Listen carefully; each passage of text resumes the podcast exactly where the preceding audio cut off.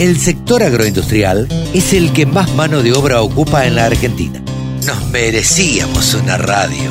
www.laradiodelcampo.com Ahora estamos en comunicación con Mónica Ortolani. Saben ustedes que es titular de tónicaonline.com.ar y además es activa en redes sociales, es contadora, es coach y está en la radio del campo. Hola Moni, ¿cómo estás? Hola Carlos, ¿cómo estás? Un gusto como siempre estar por nuevos vientos por el campo. Bien, para nosotros es un gusto que, que nos acompañes y ¿cómo, ¿cómo estás viviendo? Estás en Vigana, estás en tu, en tu pueblo. Supongo que eh, vas a ir a, a, visitar o charlar o, o, o departir con productores agropecuarios. ¿Cómo los ves con todas estas nuevas medidas? Mira, eh, son varias, varios temas. Primero, clima, sequía, eh, que la verdad que en esta zona no estamos acostumbrados, entonces la verdad que ver los trigos, eh, digamos, entrando en terapia intensiva o lotes que los ves eh, directamente sin sembrar es un dolor en el alma y cuando los kilos no están y encima tenés normas como el anunciado dólar soja, que en realidad, más allá del efecto de, eh, sí, está bien, un tipo de cambio diferencial que permitió la soja de 52 mil pesos que estaba, estar comerciando, eh, comercializándola alrededor de 70 mil, pero muy lejos de los 75 mil, ¿no? Y en realidad, eh, como comentábamos fuera de... Mm, eh, fuera de, del aire, eh, estos por más los efectos de discordia que provocó en la cadena entre arrendadores y arrendatarios, sabes que fui una de las primeras que, el, lunes a la mañana fui una de las primeras que empecé a, digamos a analizar qué, qué, iba a pasar con los alquileres porque en función de cómo se publicaran las pizarras sí, sí, sí. iba a tener impacto en los alquileres.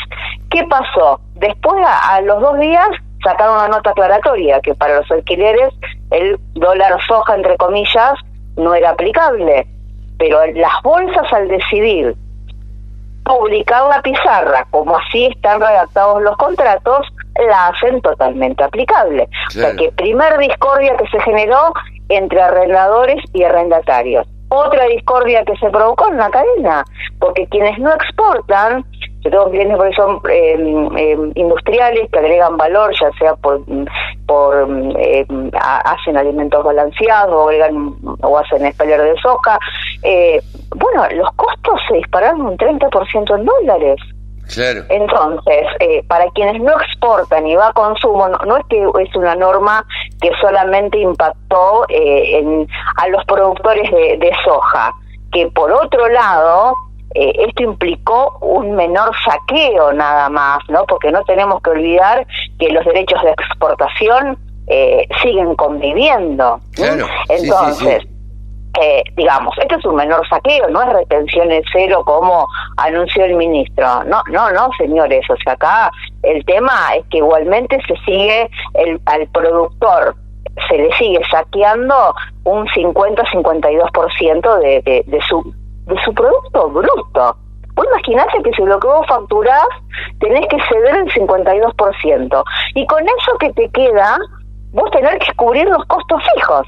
Eh, encima le aumentó, aumentó la semilla de soja, aumentó otro poquito más la urea. Y encima vamos a tener o menores rendimientos o el productor le va a quedar deudas de la mano. Claro. Yo tengo productores que eh, directamente han comprado la uva y, semilla de maíz y creen, no, lo, no van a poder sembrar. Imagínate seguir hasta la próxima cosecha y que ya con esta sequía, o sea, no vamos o vamos a tener menor trigo, o sea, menos trigo y también menos soja. Sí, sí, probablemente. Ahora te, te digo, eh, más allá de la ideología de este gobierno, este gobierno deberá reconocer que la soja lo salvó, una vez más.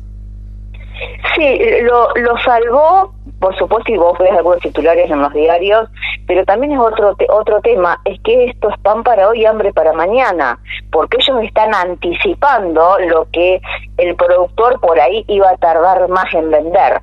¿no?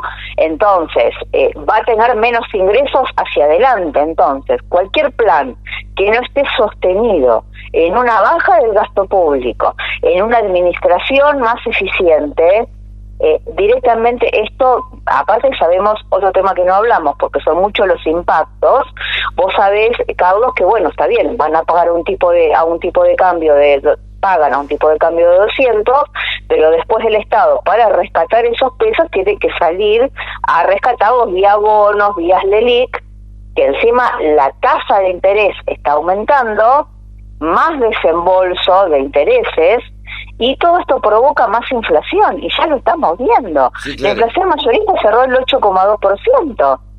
Entonces, e, este dólar piñata, como yo lo llamo, porque solamente comen los caramelos y todos se pelean por comer esos caramelos, acá tenemos tres grandes ganadores de esta, de esta fiesta que paga el, que paga el productor y el consumidor, que son los exportadores, eh, eh, es, eh, el, es el Estado y son los bancos. ¿Qué repercusión tuvo eh, el dólar piñata en Twitter, no? Sí, sí, sí, la verdad que fue una columna que, que bueno, salió todo un proceso creativo, sentarse a escribir, y yo generalmente a veces también con, con los agroviews, primero dibujo y después escribo, es un proceso creativo, y se me ocurrió esto, ¿por qué? Porque en realidad fue una norma como una piñata, pero cuando empezaron a caer los caramelos, ¿no es cierto? Que esos caramelos teóricamente iban a ser para el productor, para incentivarlo a la venta, en realidad los agarran quienes se pelean por esos caramelos, que no hacen ningún esfuerzo para sembrar esa soja, que es el Estado eh, eh, son los bancos y son los exportadores. Que encima, para echarle más leña al fuego, ahora encima la tasa de interés que tienen que pagar los productores que no hayan vendido el 95% de la soja va a ser un 20% superior a la de, a la, de la. Ah, mira. Entonces, entonces el productor encima que no venda soja, los bancos le tienen que cobrar un 20% más de la tasa de política monetaria. ¿Esto que lo lleva? A que los productores, como muchas veces lo hemos alentado en esta columna, si necesitan financiamiento y hay que ir al mercado de capitales, así que si todavía no calificaron en una CGR, por favor empiecen a hacerlo, porque el mercado de capitales, como el sol siempre está, como yo digo, y es la otra ventana que vos tenés abierta cuando los bancos ¿no? En su complicidad con el gobierno, realmente nos cierran la puerta. Seguro, sí, eh, hay que calificar. Siempre lo, lo, has proclamado vos de calificar en una SGR, en preparar la carpeta. y, y además, viste, es como que esta, esta tasa de interés, esto hace que los costos eh, aumenten. Y ya me estaban comentando que en muchas líneas que por ello estaban aprobadas para la compra de maquinaria, con esta norma ya te deja fuera del mercado porque ya es como que, tienen que estar y porque los bancos ahora para cualquier préstamo que le den al productor para comprar una maquinaria le tienen que cobrar la tasa mínima es del 120% de la tasa de política monetaria que es aproximadamente un 84-85% anual. Y hay productores que cuando vos haces los números quizás a veces te convenga hacerlo contado y no eh, eh, financiado o no están dispuestos porque el, también el productor es, muy de palabra y no le gusta que le cambien las condiciones. Entonces, yo tengo firmado un documento o que ya, bueno, a ver, cerramos a esta casa y ahora me la quieren eh, cobrar eh, eh, diferente, bueno, ya hay muchos muchos negocios que se han que se han parado. Igualmente esto en que termina como siempre, bueno, hay digamos mm, eh, fabricantes de maquinarias agrícolas que tienen sus propias líneas o sus propias eh, financieras, digamos, para no caer en los bancos, ¿no? Sabemos que empresas de primera línea eh, la tienen y es mucho más simple tomar un financiamiento de, la propia financiera que de un banco. pero todo esto qué provoca? Aumento. Aumento del crédito, aumento de los costos y también sabemos que todo lo que sube nunca baja ¿no? Entonces hoy aumentaron, ¿no es cierto? Bueno, los, eh, especialmente para, para los tambos, eh, su, su, eh, su de soja, sus alimentos balanceados.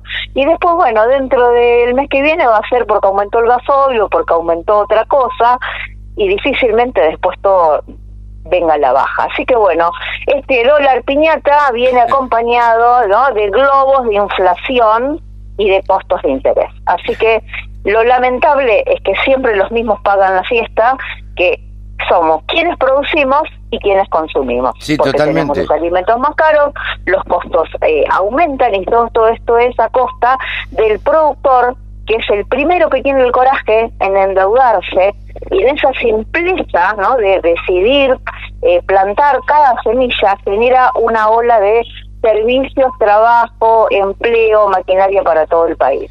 Así que bueno, igualmente somos interdependientes, ¿no? Pero bueno, eh, es, lamentable que no, no vamos por por buen por buen camino. Eh, no obstante, aún en este en este contexto, el productor, bueno, tiene cosas para hacer, calificar en una CGR, a ver cómo puede financiar mejor y también aprovechar este dólar soja para cubrir sus costos de estructura que hoy puede estar a lo mejor vendiendo o, algunos alquileres a lo mejor que tenían eh, a un vencimiento más adelante y que bueno pues pueden estar vendiendo hoy a un mejor tipo de cambio en comparación con bueno con lo que venían vendiendo hasta el 30 de agosto que la, soja estaba a 52 mil. Creo que en el camino muchísimos camiones de soja así que el productor eh, sí realmente está eh, vendiendo y está enviando a puerto eh, así que en, la ruta se ve. Seguro. ¿Crees que esta medida se va a extender, Moni? Es lo que están pidiendo la Federación de, Acopiadores, lo está pidiendo para que no se genere un efecto puerta 12 y que siga y que y que siga bajar y que mm, bueno provoque una caída en las cotizaciones. Así que eh, yo pienso que se va a extender, no sé si a octubre o hasta fin de año, pero creo que, que bueno algo algo un tiempito más va, va a quedar. Moni, muchísimas gracias como siempre. No, gracias, gracias, eh, gracias, Carlos. Eh. Mónica Ortolani, titular de tónicaonline.com.ar, ha pasado por los micrófonos de la Radio del Campo. Chao, Moni. Chao, chao, Carlos, gracias por todo, como siempre. Buen fin de semana. Todas las voces, todas las opiniones.